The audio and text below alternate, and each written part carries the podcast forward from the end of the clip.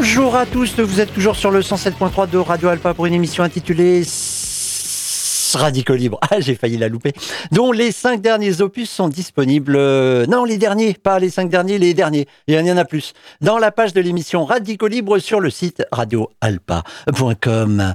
Eh bien, que se passe-t-il cette semaine déjà? C'est le début de la trêve des expulsions. Oui, bah oui, il y a la guerre aux pauvres. Alors des fois, il y a des trêves. Et en l'occurrence, là, bah, fin octobre, bien sûr, il y a eu beaucoup plus d'expulsions que euh, d'ordinaire. Pourquoi? Eh bien, parce qu'il fallait virer les gens avant le 1er novembre que euh, au 1er novembre, euh, eh bien, euh, il n'y ait pas l'application justement de la trêve des expulsions.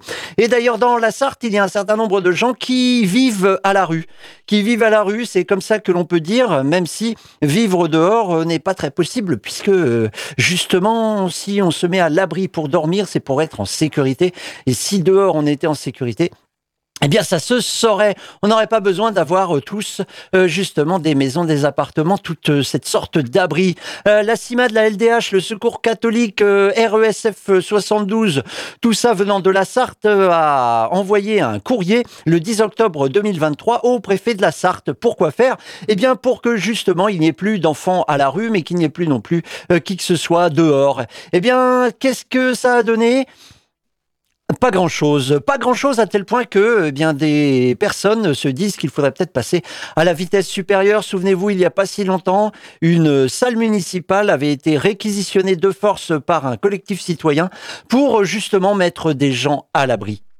Eh bien ça, euh, ça ça n'a pas lieu euh, cette année et des gens vont se retrouver à dormir dehors, à essayer de vivre dehors euh, dans l'un des pays les plus riches du monde. Pourquoi? Ben parce que je rappelle quand même que la propriété privée est sacrée et continuer à faire en sorte que un certain nombre de, de logements ne soient pas remplis, ne soient pas, ne servent pas à la population. Pourquoi? Ben parce que tout simplement il y a des gens qui ont un intérêt financier à faire en sorte qu'il y ait de la pénurie dans euh, ce, genre de, services proposés, en l'occurrence le logement, eh bien euh, l'INSEE avait indiqué il y a quelque temps, euh, début des années 2020, qu'il y avait 3 millions de logements vides en France. 3 millions. C'est totalement délirant, surtout quand on sait que eh bien 300 000 personnes sont à la rue en ce moment et euh, il y a plusieurs millions de mal logés. Donc de fait, euh, comment faire pour euh, essayer de renverser la vapeur? Bah, Seul, là encore, un mouvement citoyen peut générer quelque chose. Simplement, comme on est très très nombreux à avoir un chez-soi, on a du mal à se mobiliser pour que tout le monde ait un chez-soi. Un certain nombre de squats s'ouvrent, ils sont souvent virés. Et puis en plus là, ça peut même se faire pendant la trêve hivernale. Eh oui, merci la Macronie. Et la dernière loi de la de la Macronie sur le sujet, c'est la loi euh, euh Casbarian euh, qui, de fait, euh, renforce encore l'arsenal juridique contre le squat et contre ceux qui voudraient se mettre à l'abri. On aurait pu également vous parler du dérèglement climatique, et finalement c'est peut-être lié. Une tempête s'appelle Céline en début de semaine, une tempête s'appelle, euh, alors Kiaran, Ciaran, je sais pas, ça s'écrit avec un C en tout cas, en milieu de semaine. Voilà donc venu le temps des tempêtes. Et euh, ce week-end, pour les auditeurs du direct, eh bien c'est le tour de Domino. Oui, maintenant quand il pleut, bah il pleut trop. Quand il vente, il vente trop. Quand il fait chaud, bah c'est trop chaud.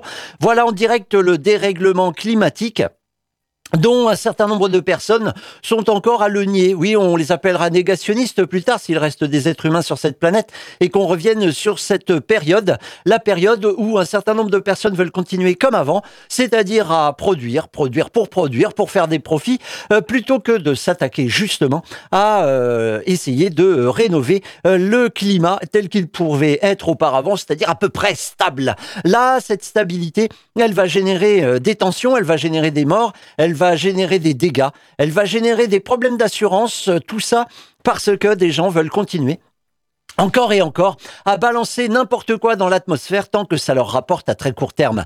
Ah oui, oui, on est très loin de la sagesse, on est très loin euh, de euh, l'idée euh, de gérer en bon père de famille, c'est-à-dire en faisant en sorte qu'il y ait encore des choses pour les enfants et puis les enfants des enfants et les enfants des enfants. Eh non, les capitalistes ne sont pas du tout comme ça. Je rappelle que le libéralisme, les valeurs du libéralisme économique sont basées sur l'égoïsme, c'est-à-dire que c'est le fait que vous vouliez gagner le plus possible qui va permettre normalement euh, d'accroître la richesse des nations. Est-ce que la richesse des nations, c'est le but ultime de l'humanité? Eh Bien pour les libéraux, oui, et c'est pour ça qu'ils nous entraînent dans le mur. C'est pour ça peut-être que si euh, vous avez des petites difficultés euh, avec le dérèglement climatique, si vous êtes un minimum écolo, il faut absolument devenir anticapitaliste. Vous l'êtes de fait, mais maintenant il faut sauter le pas. Et puis bah, peut-être que aux prochaines élections ou voilà au prochain mouvement social, sortir un peu dans la rue et puis dire que non, c'est fini, il y en a marre. faut qu'on passe à autre chose. Eh, merci d'avance. On aurait pu vous parler de retournement médiatique. Ça y est. Ça y est, on entend enfin, après trois semaines, parler de colonisation à propos des territoires occupés en Palestine par les autorités israéliennes. Ça y est. Ouf, waouh, ça a été super long. Hein. Oui, il y a eu trois semaines de propagande où euh, l'idée c'était que Israël c'était les gentils, le Hamas c'était les méchants. Voilà, bien maniqué. Hein, Et si vous disiez quoi que ce soit pour essayer d'expliquer un tant soit peu que c'était plus compliqué, vous étiez un antisémite. Ouais, un an, je résume là. Hein. je ne grossis pas le trait. Je résume ainsi. Des colons profitent du moment. Oui, des colons israéliens profitent du moment pour intensifier les expulsions qu'ils commettent régulièrement. Et expulsions illégales bien sûr en Cisjordanie. Ils arrivent dans un hameau, ils arrivent dans un campement de bédouins, ils arrivent quelque part, puis ils disent, bah voilà, euh, toi, euh, l'arabe, là, bah tu dégages. Ben, c'est-à-dire que non, tu dégages. Ben, pourquoi? Ben, Tout simplement parce que comme moi je suis armé et que j'ai l'armée avec moi, et la police israélienne également, eh ben tu dégages. La Cisjordanie où l'on retrouve le suprémaciste juif Itamar Ben-Gvir, que l'on a déjà euh, rencontré, ministre israélien de la sécurité nationale, qui a fait distribuer des armes à des unités de défense civile qui s'avèrent être essentiellement des colons religieux en guerre permanente avec le reste des habitants de la terre promise. Bah oui, puisque c'est leur terre à eux, elle leur a été promise. La distribution d'armes facilite grandement la mise en œuvre de l'épuration ethnique voulue par les suprémacistes juifs. Oui, les suprémacistes juifs veulent une épuration ethnique, c'est-à-dire se débarrasser de tous ceux qui ne sont pas juifs sur la terre d'Israël. Non mais si, c'est la réalité ça. C'est vraiment ce qui se passe en Israël. Et maintenant que c'est un gouvernement d'extrême droite, eh bien ceux qui sont pour ça, qui sont minoritaires hein, bien sûr dans la population, les suprémacistes juifs ont forcément des soutiens, des soutiens très importants. Merci Monsieur Netanyahou euh, pour les coalitions que vous faites pour pouvoir continuer à rester au pouvoir. Oui, une épuration ethnique en vue d'une annexion pure et simple des territoires palestiniens occupés. Tous ces faits sont maintenant connus. Bon, ils l'étaient auparavant, hein, mais maintenant, ça y est, on les revoit. On les revoit, on trouve des articles dans les principaux journaux en France, oui, comme Le Monde, le Ouest France pour la presse régionale, également dans les médias audiovisuels. Par exemple, le samedi 28 octobre, dans une émission qui s'appelle Quelle époque, présentée par euh, Léa Salamé, on pouvait entendre ça. En Cisjordanie, vous avez des colons israéliens qui profitent de l'occasion pour multiplier les violences aux dépens des Palestiniens. Ils ont tué une centaine de Palestiniens depuis 15 jours. Oui, une centaine, bah ouais, ouais, tout simplement. Hein. Alors ben ça, c'était pas su. Pourquoi? Ben, Parce que les colons israéliens, non, les Israéliens sont des gentils. Et voilà, c'est ça, à force de faire des lots, à force de mettre tout le monde dans le même panier. Moi, si on me dit, ben t'es français, t'es donc euh, l'équivalent d'Emmanuel Macron. Bon, d'abord, je fais une crise cardiaque, et puis ensuite, j'essaye d'étrangler la personne qui m'a balancé ça. Donc vous voyez, le contact est difficile à partir du moment où on fait des lots. Là, ce ne sont pas les Israéliens, mais les autorités israéliennes qui euh, laisse faire ce genre de choses Eh bien, ces autorités israéliennes, elles sont contestées sur place. On commence ainsi. Alors là, vous venez d'entendre quand même un certain Gérard Haro, ancien ambassadeur euh, français en Israël, dans l'émission donc quelle époque sur France 2 le 28 euh, octobre. Alors on commence aussi à entendre dans les médias français les voix de ceux qui en Israël critiquent la politique du gouvernement actuel et les petits arrangements pour faire du Hamas un contrepoint à l'autorité palestinienne. Ainsi, un animateur important du mouvement social contre la réforme judiciaire en Israël, dont nous avons déjà parlé, hein. une réforme qui doit permettre aux dirigeants de calmer les ardeurs de la justice. Si l'envie prenait à cette justice de s'intéresser de trop près aux casseroles que ces dirigeants trimballent, une réforme qui renforcerait aussi la place des autorités religieuses qui s'occupent déjà des mariages et des divorces. Oui, oui, pas de mariage et de divorce civil en Israël, hein, ce qui fait que euh, des femmes qui demandent le divorce, elles ont un petit souci parfois et elles sont obligées de rester mariées avec un mec qui euh, ne donne pas l'autorisation du divorce. Oui, parce que c'est l'homme qui donne l'autorisation du divorce en Israël. Mais oui, c'est ça, c'est une réalité. Donc peut-être que Israël ne devrait pas être présenté comme la plus grande démocratie du Moyen-Orient, mais comme une démocratie, et c'est tant mieux, puisque la population a le droit de voter, donc c'est une démocratie représentative, totalement imparfaite à partir du moment où on rajoute euh, euh, un épithète, tiens, ben, j'en parle juste après, Homo démocratie, c'est qu'on ne veut pas faire véritablement de la démocratie.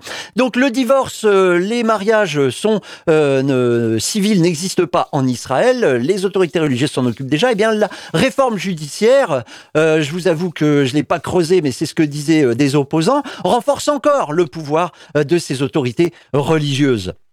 Eh bien, l'un des animateurs du mouvement social, disais-je, un certain Moïse Radman, a été qualifié, a même qualifié, attention, c'est lui qui le dit, le premier ministre du gouvernement de coalition droite-extrême droite religieuse, ben, euh, Benjamin Netanyahou, il l'a euh, qualifié, je cite, de père du Hamas. En France, l'homme aurait sûrement aux fesses une plainte pour apologie du terrorisme. Il se ferait insulter en direct par Caroline Fourest et Gérald Darmanin. Waouh, bonjour l'association. En disant cela, il rappelle juste cette, ce Moïse Radman, il rappelle juste le jeu dangereux de l'utilisation d'un ennemi pour en diminuer un autre. Cette politique rejoint celle des États-Unis dans la guerre en Afghanistan. Souvenez-vous, entre 1979 et 1989. Oh, ce siècle dernier, ça n'existe plus.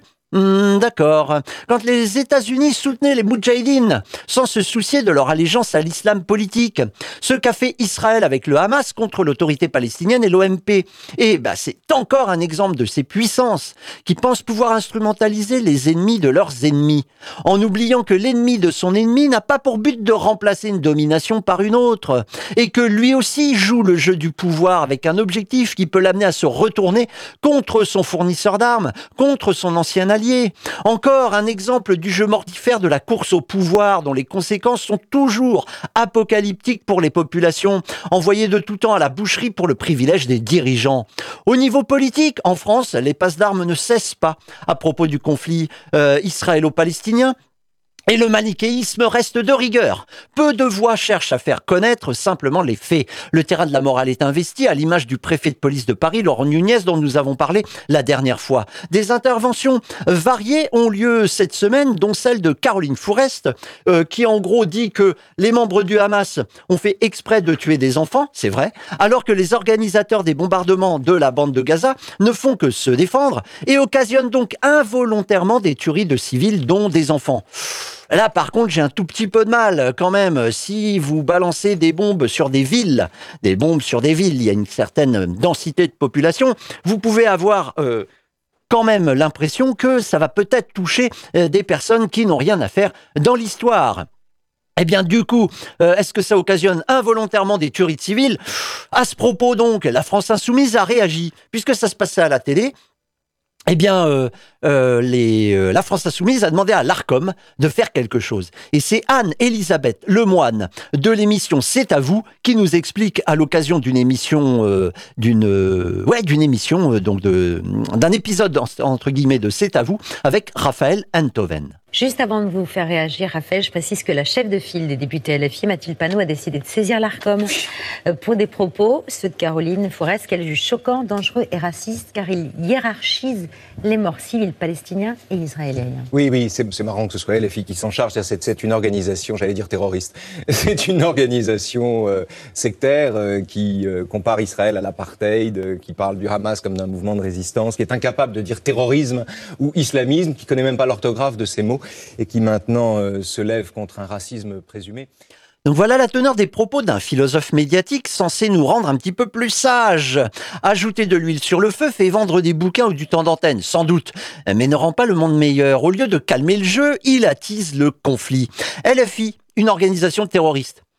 Alors moi je suis un peu con. Donc une organisation terroriste LFI, donc comme le Hamas. Donc LFI c'est le Hamas. Et voilà à peu près ce que le genre de raccourci que n'importe qui, un peu de mauvaise foi peut faire. Quand Raphaël Enthoven cède à ses pulsions, eh bien, c'est une chose. Qu'il le fasse en direct à la télé à une heure de grande écoute, sans être repris le moins du monde par le reste des participants de l'émission, c'est, pour moi, c'est plus problématique. Qu'il en fait, euh, qu'il en ait fait un fonds de commerce à un moment m'interroge encore plus sur la crédibilité de la parole du personnage en tant qu'amoureux de la sagesse. Nous voici donc en 2022 sur Europe 1 avec un animateur euh, qui s'appelle Philippe Vandel qui reçoit donc Raphaël Enthoven. C'est vrai que dans une première partie de vie, vous avez été conseiller technique de Laurent Fabius oui. De, entre 2003 et 2004 et demi à peu près. Mon, mon travail à l'époque était de dire du mal de Mélenchon euh, au PS. On m'avait demandé ça, c'était explicitement mon cahier des charges et alors ce que je, je, ce dont je m'acquittais avec grand plaisir. Et puis avec euh, sincérité. Euh, avec sincérité. Et puis un an plus tard, quand est arrivé la avec sincérité. Donc, il n'aime pas Jean-Luc Mélenchon. On a au moins ça a le mérite d'être clair. Mais de fait, comment gagner de l'argent pour dire du mal de quelqu'un, même si on en aurait dit du mal sans être payé sans que ça pose de questions éthiques. La propagande, c'est tous les jours. Si vous avez à dire du mal de Jean-Luc Mélenchon et de la France Insoumise, Raphaël Enthoven peut vous facturer une prestation. Mais bien lancé, il le fait même pour rien. Alors ce n'est pas forcément ces voix-là qui nous sortiront du conflit importé en France. Samedi 28 octobre, une nouvelle manifestation euh, a réuni près de 300 personnes au départ de la place de la République au Mans pour le peuple palestinien, mais aussi pour la libération des otages du Hamas, mais aussi pour une paix juste et durable sur ces territoires. Samedi 4 novembre, un nouvel appel du CNPJDPI, le collectif national pour une paix juste et durable entre Palestiniens et Israéliens, amène à nouveau les soutiens de la paix et du peuple palestinien à se rassembler pour manifester. C'est toujours à 14h, c'est toujours place de la République, samedi 4 novembre. Et je rappelle quand même que en Israël, qui est au pouvoir des nationalistes religieux, des suprémacistes juifs, qui étaient contre la paix d'Oslo, et à Gaza, qui est au pouvoir, eh bien des nationalistes musulmans, qui étaient aussi contre la paix d'Oslo. On va jamais s'en sortir avec des gens comme ça. J'arrête. C'est la minute des enfants. Aujourd'hui, le O. O. Oh, comme oppresseur. C'est un individu ou un groupe de personnes qui exercent une forme de violence de domination ou de contrôle autoritaire envers une personne ou un autre groupe. L'oppresseur se sent tout puissant en raison de sa richesse, de son âge, de sa couleur de peau ou de son genre, qu'il soit, mais qu'il croit meilleur que celui de l'autre. Eh oui, et ça nous donne des suprémacistes. On aurait pu vous parler de la lutte qui paie. Vendredi 27 octobre, les services de l'État français et l'hôpital de Brest-Carex ont signé un accord pour renforcer l'activité de l'hôpital de Carex, dont plusieurs services devaient fermer. Pour l'instant, rien sur les urgences qui ne sont plus ouvertes 24 heures sur 24 et les syndicats qui n'ont pas été associés aux négociations pour euh, l'accord appellent à la vigilance. Ce que fait justement le comité de vigilance de l'hôpital de Carex qui reste en place pour vérifier l'application des accords. Les manifestations et autres mobilisations des populations ont permis ce maintien. Souvenons-nous qu'en démocratie, le peuple a le pouvoir. Ce n'est pas l'économie qui prime. Et le peuple ne doit pas se soumettre à l'hégémonie économique sous prétexte que c'est le credo de ceux qui dirigent. À trop, à trop s'adapter, je crois qu'on se perd. La démocratie n'a pas besoin d'épithètes. J'en parlais tout à l'heure. Et si elle est devenue représentative, c'est surtout pour que nos soi-disant représentants gardent le pouvoir par l'économie en faisant croire au peuple qu'il choisit sa vie en désignant un tel ou un autre de temps en temps pour appliquer une politique économique qui n'est pas le choix des familles. Au niveau du monde du travail, euh, souvenons-nous que les, grévistes de Corian-les-Amandiers, un EHPAD dans le 20e arrondissement, ont fait une semaine de grève entre la fin de la semaine dernière et la fin de cette semaine et ils ont obtenu à la fin des suppressions de postes et l'annulation de plusieurs licenciements pour, je cite, faux prétexte, assure la déléguée syndicale CGT. Comme quoi, il se passe des choses, il se passe des luttes et la lutte paie. La route des, la déroute des routes.com pour en savoir plus sur tous ces collectifs qui se battent contre le tout routier. On peut vous donner aussi comme euh, information euh, mobilisation-JOP, mobilisation au pluriel, jop.fr.eu.org pour savoir ce qui se passe contre les Jeux Olympiques qui vont nous tomber dessus incessamment sous peu et qui sont surtout l'occasion encore d'une guerre aux pauvres, encore pour euh, rajouter euh, également des caméras et des systèmes de surveillance. Tout ça pourquoi? Ben Pour la sécurité des athlètes et des touristes, bien sûr. Pas du tout pour lutter contre les oppositions, non. Mobilisation au pluriel-jop.fr.eu.org avec un point d'orgue, justement, début décembre. Mais finalement, on a préféré vous parler de quoi? Eh bien, d'entraide.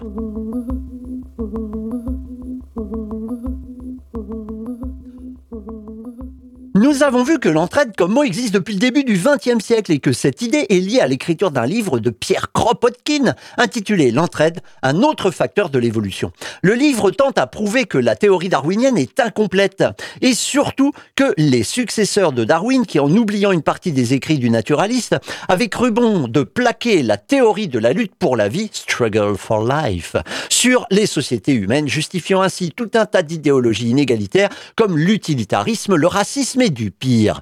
Pierre Kropotkin, dans son ouvrage intitulé L'entraide, multiplie tout d'abord les exemples d'entraide dans le monde des animaux non humains. Il s'appuie pour cela euh, sur d'innombrables recherches parues dans la presse scientifique de l'époque. Et à la fin du chapitre 2, je cite. Les exemples cités montrent déjà que la vie en société est l'arme la plus puissante dans la lutte pour la vie, prise au sens large du terme, et il en serait aisé d'en donner encore bien d'autres preuves s'il était nécessaire d'insister. La vie en société rend les plus faibles insectes, les plus faibles oiseaux et les plus faibles mammifères capables de lutter et de se protéger contre les plus terribles carnassiers et oiseaux de proie. Elle favorise la longévité, elle rend les différentes espèces capables d'élever leur progéniture avec un minimum de perte d'énergie. C'est l'association qui fait subsister certaines espèces malgré une très faible natalité. Grâce à l'association, les animaux qui vivent en troupe peuvent émigrer à la recherche de nouvelles demeures. Donc, tout en admettant pleinement que la force, la rapidité, les couleurs protectrices, la ruse, l'endurance de la faim et de la soif mentionnées par Darwin et Wallace sont autant de qualités qui avantagent l'individu ou l'espèce dans certaines circonstances, nous affirmons que la sociabilité représente un grand avantage dans toutes les circonstances de la lutte pour la vie. Les espèces qui, volontairement ou non, abandonnent cet instinct d'association sont condamnées à disparaître, tandis que les animaux qui savent le mieux s'unir ont les plus grandes chances de survivre survivance et d'évolution plus complète.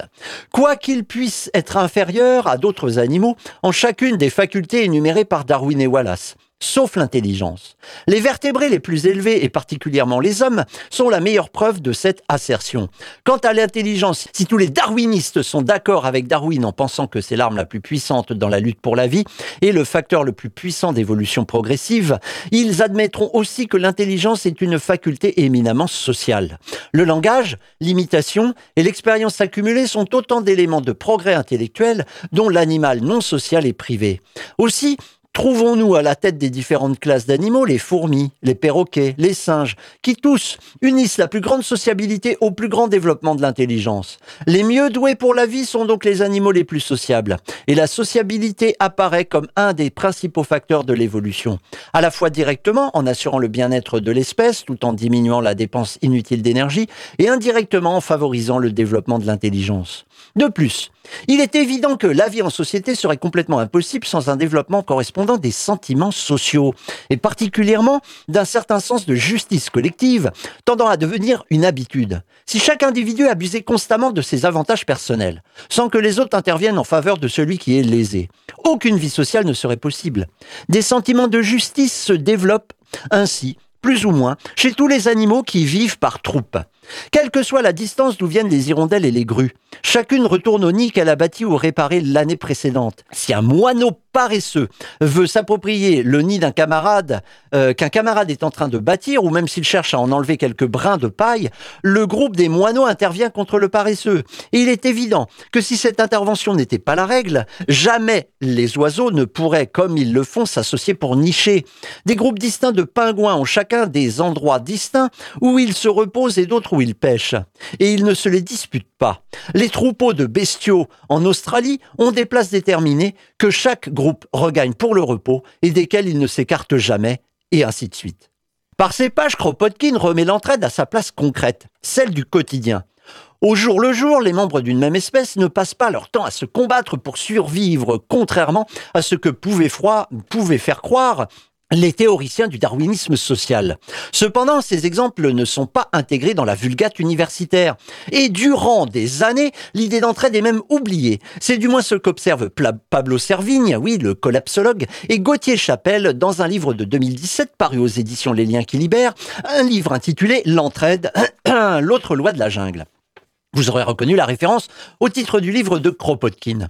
Dans le chapitre 1 du texte de Servigne et euh, Chapelle, titré Histoire d'un oubli, donc histoire de l'oubli euh, de cette idée d'entraide, on peut lire. À partir de Darwin et durant presque tout le XXe siècle, les biologistes et les écologues ont cru que les forces principales qui structuraient les relations entre espèces au sein des écosystèmes étaient la compétition et la prédation. Les expériences ont été conçues pour mettre cela en évidence. Et naturellement, c'est ce qu'on a fini par observer. L'histoire de l'observation des forces inverses, les relations mutuellement bénéfiques, ont été bien plus laborieuses. Elle a véritablement explosé dans les années 1970. Aujourd'hui, les études se comptent par milliers. Et il serait très audacieux, voire fou, d'en faire la synthèse. Et pourtant, eh ben, en voilà cependant un petit aperçu. Et les pages qui suivent nous donne justement des aperçus entre semblables, entre lointains cousins, etc. Et justement, on peut continuer dans le chapitre en parlant de entre lointains cousins. La découverte des liens de solidarité entre espèces différentes est aussi ancienne, comme nous le rappelle la célèbre histoire du pluvian, un oiseau, et du crocodile d'Hérodote. Le trochilus, entrant alors dans sa gueule, y mange les sangsues. Et le crocodile prend tant de plaisir à se sentir soulagé qu'il ne lui fait point de mal. Voilà ce que nous dit Hérodote donc 4e siècle avant Jésus-Christ. Je reprends la lecture du livre de Pablo Servigne, Gauthier Chapelle, L'entraide, l'autre loi de la jungle. Durant la première moitié du XXe siècle, les découvertes sur les interactions bénéfiques entre espèces se multiplient et deviennent assez populaires, mais n'intègrent curieusement pas les manuels universitaires. Ce n'est que dans les années 1970, euh, que la science accepte l'universalité de l'entraide entre deux ou plusieurs espèces éloignées sur le buisson généalogique du vivant. Par exemple, dans les récifs coralliens, le poisson clown est connu pour entretenir des relations très étroites avec les anémones de mer. Celles-ci le protègent des prédateurs grâce à leur venin en échange de la nourriture qu'il leur apporte, lui-même étant immunisé contre le venin. Dans les eaux glacées de l'océan Antarctique, une autre espèce d'anémone de mer passe sa vie sur le dos d'un escargot. La protection en échange du transport, dans ce qui s'apparente à un mutualisme obligatoire, une symbiose, puisqu'aucune des deux espèces n'a jamais été observée sans son partenaire. Grâce à la protection que lui offre l'anémone, l'escargot s'est même permis le luxe de, s'épargner de l'énergie en confectionnant une coquille particulièrement fine. On voit dans cet exemple à quel point les relations d'entraide très étroites peuvent devenir fusionnelles jusqu'à transformer les organismes impliqués. Oser se laisser transformer au contact de l'autre pour rester vivant ensemble.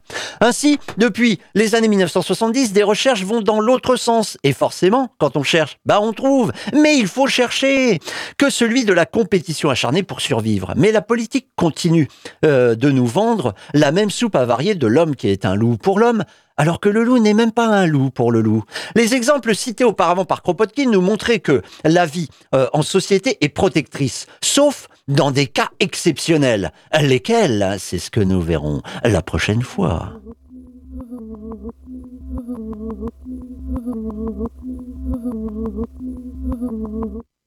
Bon, il se passe encore plein de choses. Il se passe plein de choses où? Eh bien, à Le Mans et ses environs, mardi 7 novembre 2023 à 18h15, assemblée du collectif de défense du bois du Fouillé. Oui, alors c'est dans une salle accessible en passant par le portail blanc au rond-point des rues Gustave Courbet et rue Charles Farou. C'est derrière le centre commercial sud au Mans. L'idée, c'est quoi? Bah, C'est de discuter ensemble de l'actualité de la lutte parce que l'air de rien, même si euh, le gouvernement municipal, comme euh, le dit ce, collectif, a euh, laisser de côté euh, son idée de faire un quartier à la place du bois du fouillé, eh bien, encore faut-il que les attaques ne se renouvellent pas. Donc, euh, euh, mardi 7 novembre 2023 à 18h15, assemblée du collectif de défense du bois du fouillé.